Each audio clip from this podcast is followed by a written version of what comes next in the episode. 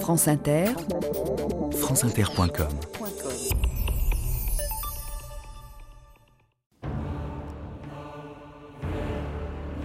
Autopsie d'un massacre, huit jours après l'embuscade qui a coûté la vie à dix soldats français en Afghanistan. Le chef d'état-major des armées, Jean-Louis Georgelin, expliquait que le drame de lundi dernier nous a fait redécouvrir la guerre.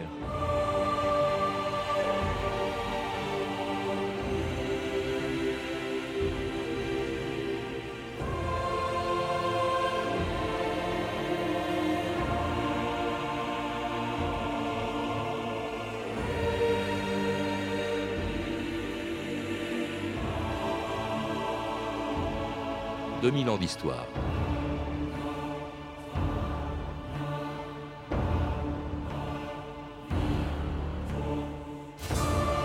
Le 18 août dernier, la mort de 10 soldats français en Afghanistan nous a fait redécouvrir une guerre dont on ne parlait presque plus depuis 7 ans et qui commençait le 7 octobre 2001. Ce jour-là, devant les micros et les caméras du monde entier, le président des États-Unis annonçait le début de l'opération Enduring Freedom, liberté immuable. Au même moment, la flotte américaine qui croisait dans le golfe Persique lançait une quarantaine de missiles Tomahawk sur les villes de Kandahar, Kaboul et Jalalabad et sur les camps d'entraînement d'Al-Qaïda en Afghanistan. Quelques jours après les attentats du 11 septembre, personne à l'époque ne contestait la légitimité de cette opération contre le terrorisme.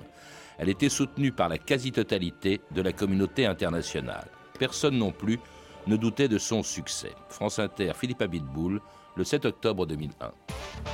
France Inter. La guerre contre le terrorisme, liberté immuable, a donc commencé. Les troupes américaines sont désormais engagées en Afghanistan. Ce soir, Kaboul, la capitale afghane, a été attaquée par plusieurs avions. Le président George Bush, je vous le disais, est en train de s'adresser au peuple américain pour lui annoncer le début de l'intervention. George Bush. Sur mon ordre, l'armée américaine a commencé à bombarder les camps d'entraînement d'Al-Qaïda et les installations militaires des talibans en Afghanistan. Ces actions ciblées visent à empêcher que l'Afghanistan serve de base aux terroristes et à anéantir les moyens militaires du régime taliban. Patrick Dombrovski, bonjour. Bonjour. Ah, vous êtes directeur du Centre européen de recherche sur l'Asie médiane. Alors, on vient d'entendre euh, George Bush annonçant le 7 octobre 2001 le début d'une guerre qui dure depuis si longtemps qu'on a fini par en oublier un peu les, origines. Vous les rappelez dans un livre, euh, Géopolitique du Nouvel Afghanistan, euh, qui, était, euh, qui a été publié en 2005 aux éditions Ellipse. Mais à ce moment-là, vous sembliez assez optimiste sur l'avenir de, de l'Afghanistan, en tout cas sur le succès de cette opération déclenchée en 2001. Est-ce que vous diriez la même chose aujourd'hui? Alors, pour répondre tout de suite, non, pas vraiment. Euh, l'afghano-optimisme, euh, c'est sérieusement tenté d'un petit peu de pessimisme maintenant. Euh, cela dit, il y a trois ans, ce n'était pas tellement sur les succès militaires de, l'opération que j'étais un peu plus optimiste, mais sur les chances et les capacités de l'Afghanistan à se reconstruire. Les succès militaires, à mon avis, étaient, même si la guerre était bien évidemment légitime au moment où elle a été lancée, ne serait-ce que pour les raisons qui ont fait que le président Bush a décidé qu'elle aurait lieu, euh, eh bien, cette opération militaire a pâti d'entrée de jeu d'un gros handicap, c'est qu'il n'y avait pas de but de guerre clairement établi. Bon, d'accord, arrêter Mollah Omar, si possible réussir à avoir Ben Laden, ce ne sont pas en soi des buts de guerre suffisants. Ce qui veut dire que dès le départ, la communauté internationale, quasiment unanime, vous l'avez rappelé, s'est lancée dans un conflit sans savoir exactement qu'est-ce qu'elle allait y faire. Et puis dans un pays quand même qui a une longue tradition de guerre, lorsqu'elle commence en 2001, en fait, euh, l'Afghanistan sortait déjà d'abord d'une longue guerre civile, de cinq ans de présence des talibans au pouvoir, mais aussi avant de la guerre contre l'URSS et encore avant, au 19e siècle et au début du 20e, l'Angleterre s'était cassé les dents en Afghanistan. Euh, c'est pas un pays euh, où les étrangers euh, sont facilement, enfin que qui, est, facile à, occuper. Philippe Patrick Domboski, pardon. Si on veut faire l'unité en Afghanistan, il suffit d'envoyer des soldats étrangers sur place. hein. Il est évident qu'à partir de ce moment-là, toutes les ethnies, tous les clans euh, pas forcément d'ailleurs entre le nord et le sud du pays, mais à l'intérieur d'une même région.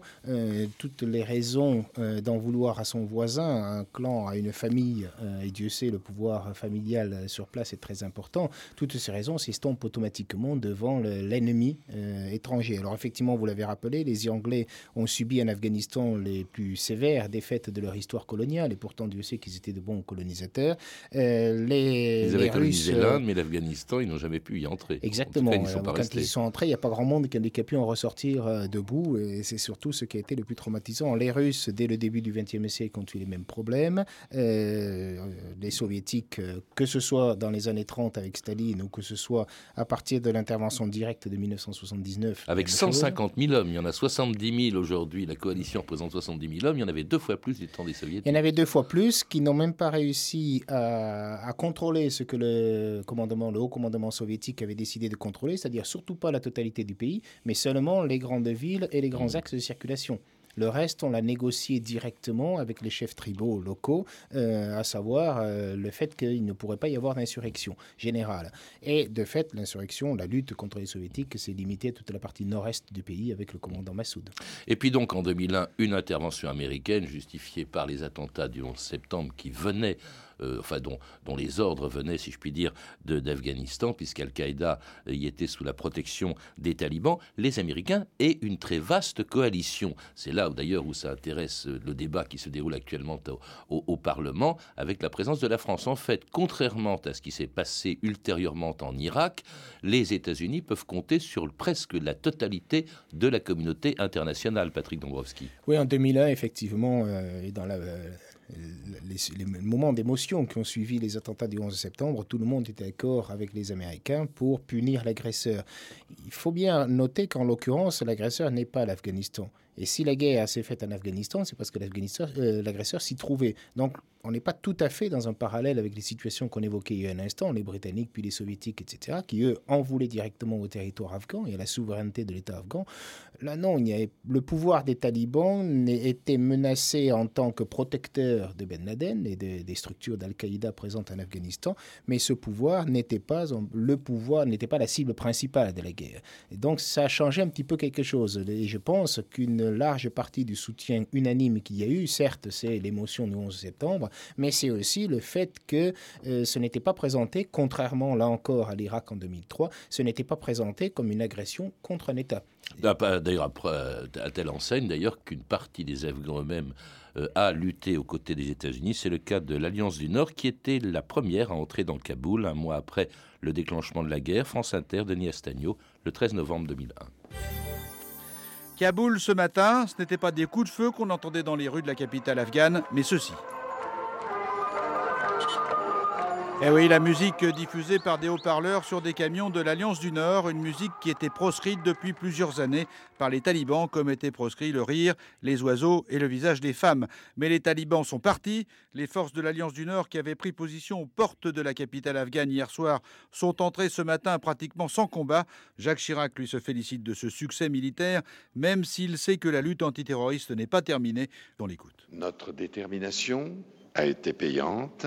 Il faut donc poursuivre. Notre objectif essentiel n'est pas seulement la défaite des talibans, c'est également l'éradication du terrorisme et d'Al-Qaïda et de ceux qui les protègent. Ceci implique bien entendu une accélération de la recherche d'une solution politique qui permette d'assurer la stabilité en Afghanistan. Alors l'éradication du terrorisme, mais aussi la recherche d'une solution politique, c'est ce que disait Jacques Chirac il y a sept ans, c'est ce que l'on affirme vouloir faire encore dans ce pays, d'où la présence d'ailleurs, on l'oublie parfois, de deux forces. Il y a d'une part euh, les forces visant à éliminer le terrorisme, ce qui, on le sait, ne s'est pas produit. Il suffit de voir ce qui s'est passé il y a quelques jours, il y a même trois jours au, Pakistan, mais aussi une force de maintien de la paix des Nations Unies, la FIAS, hein, Force internationale d'assistance et de sécurité, qui, elle, est chargée, comme son indique, de maintenir la paix et à laquelle participe la France et qui est sous commandement de l'OTAN, je crois, Patrick Dombrovski. Voilà, avec le gros handicap qu'a cette force, c'est que territorialement, son territoire d'expansion ou de contrôle, c'est essentiellement Kaboul. Ça a longtemps été uniquement Kaboul. Maintenant, ça a été un petit peu élargi autour de la capitale et dans certaines grandes villes. mais la FIAS n'a pas une compétence d'action territoriale sur l'ensemble du territoire afghan. Je crois d'ailleurs que c'est heureux parce que je ne suis pas certain qu'elle aurait la possibilité ni les moyens, même en augmentant le nombre des soldats, qu'elle aurait les moyens de, de contrôler la totalité du C'est quand même, il faut quand même rappeler avec l'Afghanistan que c'est un pays qui territorialement est plus grand le territoire que la France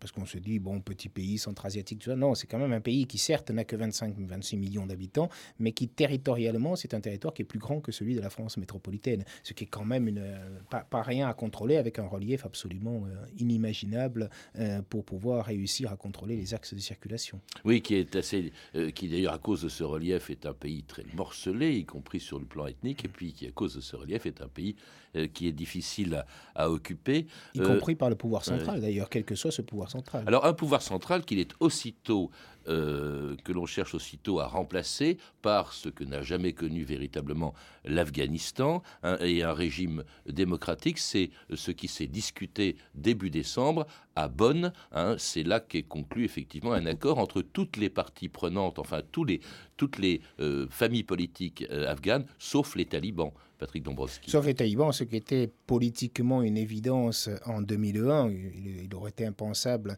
de les asseoir à la table des négociations, ce qui qui aujourd'hui, en 2008, ne me paraît plus forcément, mais on y reviendra peut-être, une aussi grande évidence. Mais en tout état de cause, oui, euh, était-ce réellement l'instauration d'un système démocratique qui était discuté à Bonn? Je n'en suis pas certain du tout pour ma part. Euh, je pense que c'était tout simplement la résurrection des institutions afghanes, c'est-à-dire la remise sur pied d'un État qui, vous l'avez dit tout à l'heure, avait été détruit par un quart de siècle de guerres multiples, essentiellement guerre civile, mais pas uniquement, et donc un État qui avait disparu, en fait, des structures politiques qui avaient disparu.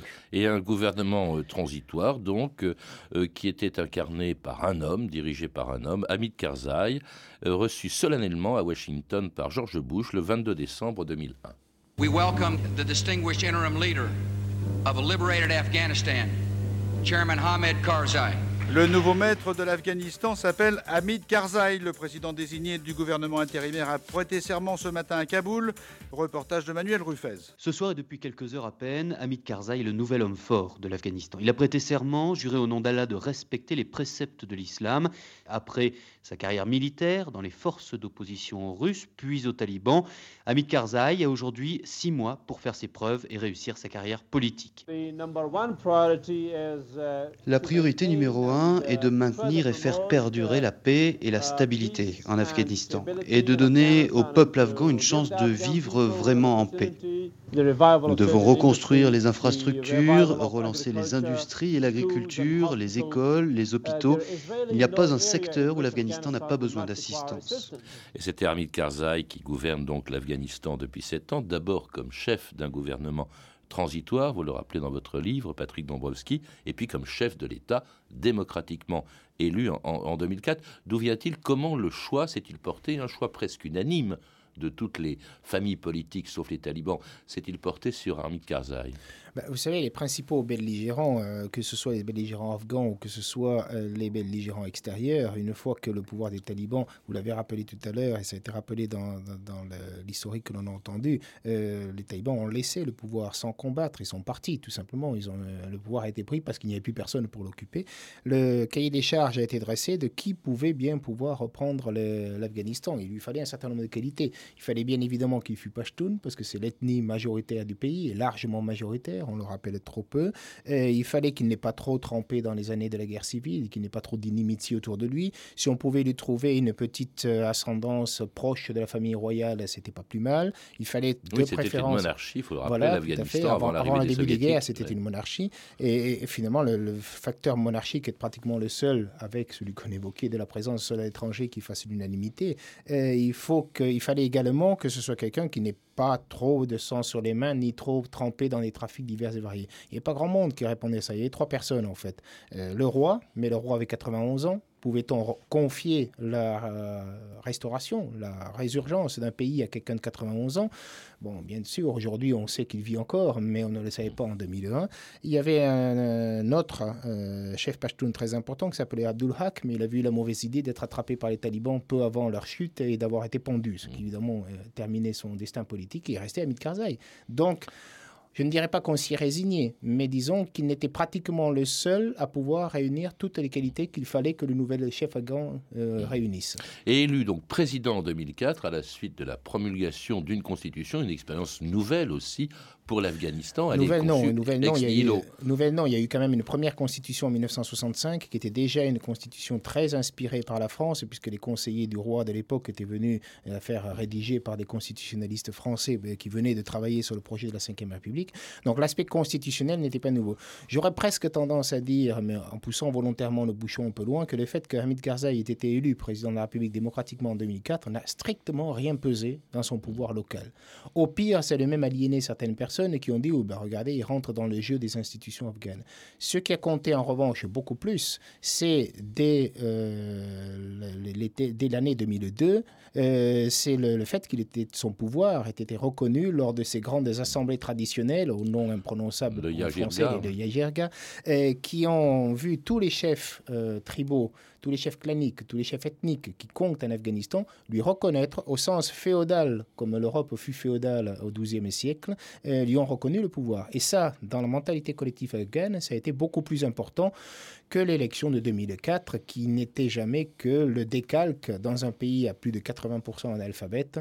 Qu'est-ce que ça pouvait bien vouloir dire des élections présidentielles et législatives libres? En tout cas, un président élu dans un contexte extrêmement difficile, mmh. l'Afghanistan est ravagé quand il devient président, non pas par euh, euh, quelques mois ou quelques semaines de guerre après l'intervention des États-Unis, mais par des années de guerre, puisque il faut commencer toute cette série entre la guerre euh, contre les soviétiques puis la guerre civile. Hein, ça fait plus de 20 ans de guerre, donc dans un état terriblement, comment dirais-je, ravagé, et avec une aide massive que doit apporter en grande partie donc l'étranger, Patrick Dombrowski. Une aide massive que promet la communauté internationale. Il faut voir que plus de 50 milliards de dollars ont été promis depuis 2001 à l'Afghanistan, moyennant quoi il y en a à peu près seulement 20% qui ont été versés. Euh, aujourd'hui parce que, ben, parce que les pays euh, estiment qu'en fournissant des soldats, c'est une manière de payer cette, euh, cette, cette, aide, etc.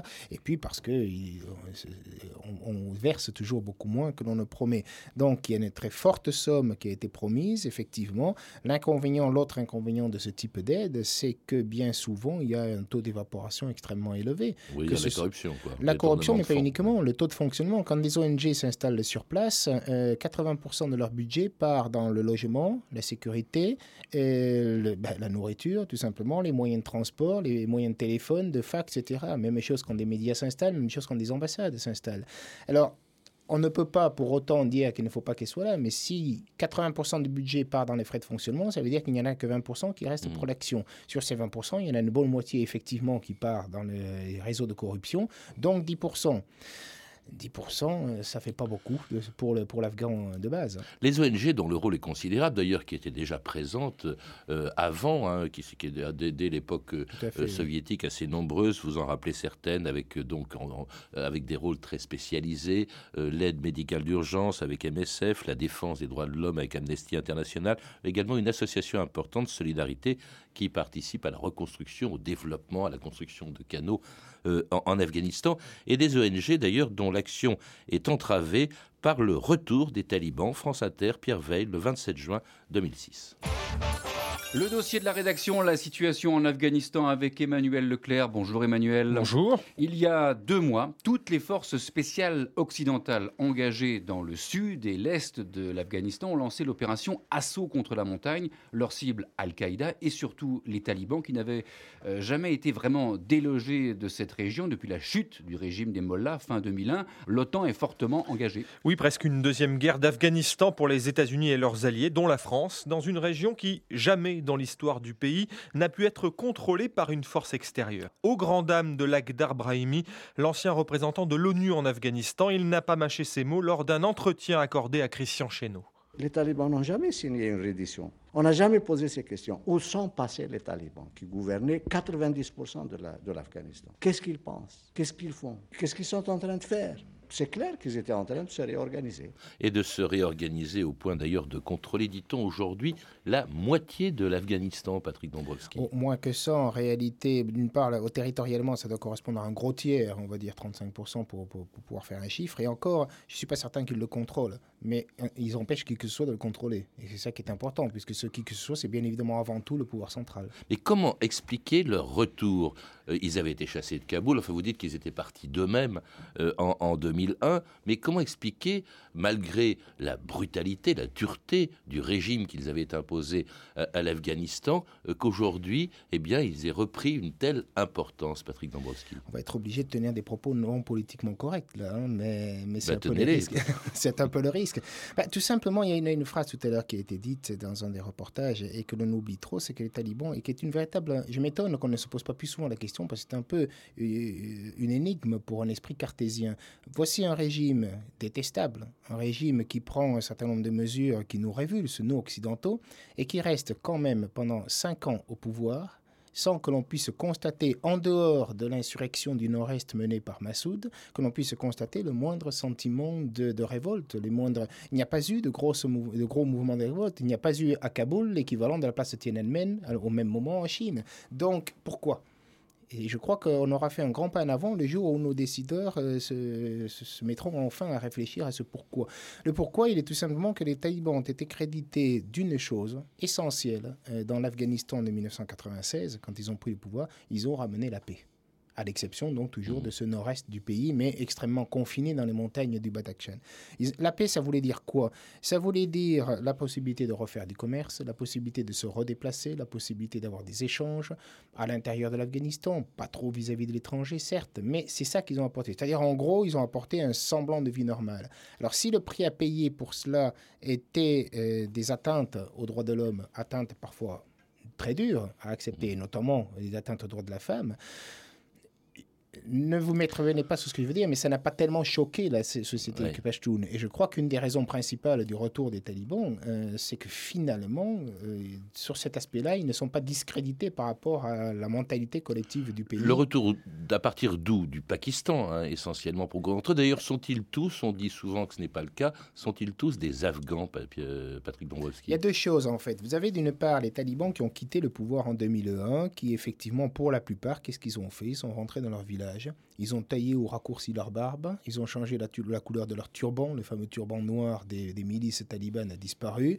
Euh, ils ont gardé leurs armes. Il hein, faut quand même être prudent. Et donc, à partir du moment où le sort des armes leur paraît à nouveau favorable, à partir du moment où ils sentent qu'il y a ce que les stratèges américains appellent une fenêtre d'opportunité, ils reprennent leurs, armes et, repartent au combat. Donc ça, c'est une partie des combattants. L'autre partie, euh, ce sont effectivement ces éléments importés que vous évoquez, qui sont euh, pour partie des Arabes, qui viennent de la mouvance Al-Qaïda, des Tchétchènes également, euh, quelques Ouzbeks et quelques Ouïghours qui ne peuvent pas, dans leur propre pays, mener d'insurrection. Bref, cette mouvance, cette sorte, le mot est n'est absolument pas adéquat, mais c'est celui qui me vient à l'esprit, cette sorte d'international islamiste qui s'est mise en place autour d'Al-Qaïda. Et puis il y a aussi l'opium. De quoi vivent-ils? Euh, Ils l'avaient éradiqué, interdit du temps où ils étaient au pouvoir. Là, ils en profitent. D'ailleurs, l'Afghanistan, on le rappelle souvent, c'est 92% de la production mondiale d'opium qui est largement exportée, dont les revenus évidemment permettent euh, aux, talibans de, s'armer. Et puis il y a aussi l'impopularité des alliés. On l'oublie un petit peu,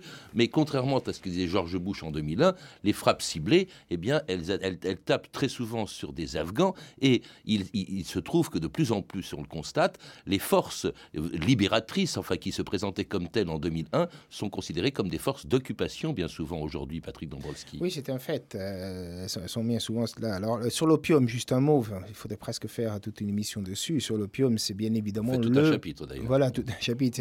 C'est évidemment le problème principal pour la résurrection et la reconstruction de l'Afghanistan. cette reconstruction nécessite beaucoup d'argent. L'opium produit beaucoup d'argent, mais le problème, c'est qu'il n'est pas utilisé à la reconstruction. les talibans l'avaient effectivement interdit en 2000 et ça a été spectaculaire. De plus de 2000 tonnes à l'époque, la production était, avait été l'année suivante de seulement quelques centaines de, tonnes et qui avait d'ailleurs pour la plupart été cultivées dans les zones du nord-est.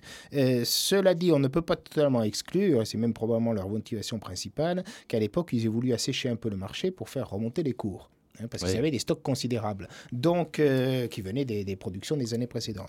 Donc on, a, on manque de recul, puisqu'ils ont été destitués à la fin de cette année 2001, on manque de recul pour savoir si leur engagement anti-opium aurait été durable ou aurait été simplement conjoncturel.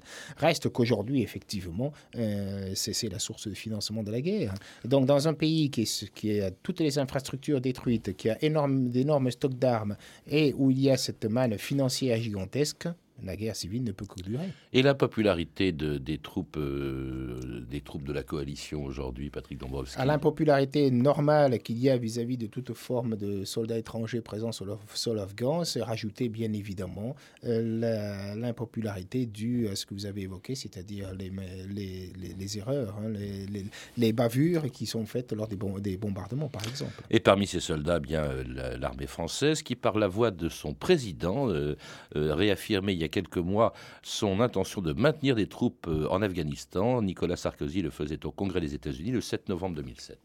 La France est l'ami des États-Unis d'Amérique. Depuis que les États-Unis sont apparus sur la scène du monde, nos deux peuples ont toujours été amis. Et je vous le dis solennellement aujourd'hui, la France restera engagée en Afghanistan aussi longtemps qu'il le faudra car ce qui est en cause dans son pays, c'est l'avenir de nos valeurs et celui de l'Alliance atlantique. Je le dis solennellement devant vous, l'échec n'est pas une option. Le terrorisme ne gagnera pas, car les démocraties n'ont pas le droit d'être faibles, et parce que le monde libre n'a pas peur de cette nouvelle barbarie l'Amérique peut compter sur la France dans le combat contre le terrorisme. L'échec n'est pas une option, le terrorisme ne gagnera pas. C'était Nicolas Sarkozy en novembre 2007, quelques mois avant d'augmenter les effectifs français en Afghanistan en envoyant 700 hommes supplémentaires. On sait ce qui en est advenu. Quel est l'avenir de ce pays surtout de cette option euh, qui semble de plus en plus militaire aujourd'hui, euh, Patrick Dombrovski hein, L'option est de plus en plus militaire. Euh, le combat militaire ne gagnera pas la guerre de toute façon. tout simplement parce qu'à mon avis, les talibans ne veulent pas, et ça c'est une grosse erreur conceptuelle que l'on fait, les talibans ne cherchent pas à reconquérir le pouvoir ah à Kaboul. donc on est en train de lutter militairement et politiquement contre un mouvement que l'on soit comme un parti cherchant à prendre le pouvoir, comme cela se fait dans beaucoup de pays du monde, alors qu'en fait je pense sincèrement que le mouvement des, des talibans non générique pour pour dire tous les mouvements que l'on a évoqués tout à l'heure qui gravitent autour d'Al-Qaïda, ce mouvement-là cherche en fait à faire une poche d'insécurité maximale pour l'Occident qui, jumelée à la poche d'insécurité irakienne, si possible jumelée avec d'autres zones de troubles plus proches de nous au Proche-Orient et, de l'autre côté au Pakistan, euh, multiplie les, les, zones dans lesquelles l'Occident est en défi. Donc ça, c'est extrêmement difficile à combattre et pratiquement impossible à gagner. Justement, est-ce qu'on ne peut pas comparer cette situation d'enlisement à ce qui se passait naguère au Vietnam ou aujourd'hui actuellement en Irak, Patrick Dombrovski? Bon, le, terme, le terme pourrait plaire, le parallèle pourrait plaire. Il est évident que toutes les raisons et toutes les conditions sont différentes, mais, mais on peut garder l'idée. Euh, l'enlisement peut-être pas, euh, mais l'incapacité à gagner militairement, tant qu'on restera dans une optique qui consiste à vouloir gagner et abattre militairement un ennemi qui ne cherche pas à conquérir le pouvoir, c'est ça qui sera extrêmement difficile. Et qui semble de plus en plus fort actuellement, on vient de le voir. Et, qui se renforce de nos propres faiblesses, bien sûr. Géopolitique du nouvel Afghanistan, c'est le titre donc de votre livre, mais publié en 2005, auquel il faudrait rajouter ce qui s'est produit depuis. Donc euh, Patrick Dombrowski est publié aux éditions Ellipse. À voir aussi également ce soir sur France 3 l'édition spéciale Afghanistan du 19-20 présenté par Audrey Pulvar. Et puis euh, à écouter euh, également sur France Inter à 19h20 le téléphone sonne d'Alain Bédoué, dont le thème sera aussi, bien sûr, en raison de l'actualité, la présence française en Afghanistan, 19h20 sur France Inter. Vous pouvez retrouver toutes ces références par téléphone au 32 30, 34 centimes la minute ou sur le site franceinter.com. C'était 2000 ans d'histoire la technique Julien Chabassu et Rémi Quincet. Documentation et archivina Emmanuel Fournier, Claire Destacan, Véronique Jolivet et Caroline Chaussé. Une réalisation de Anne Kobilac.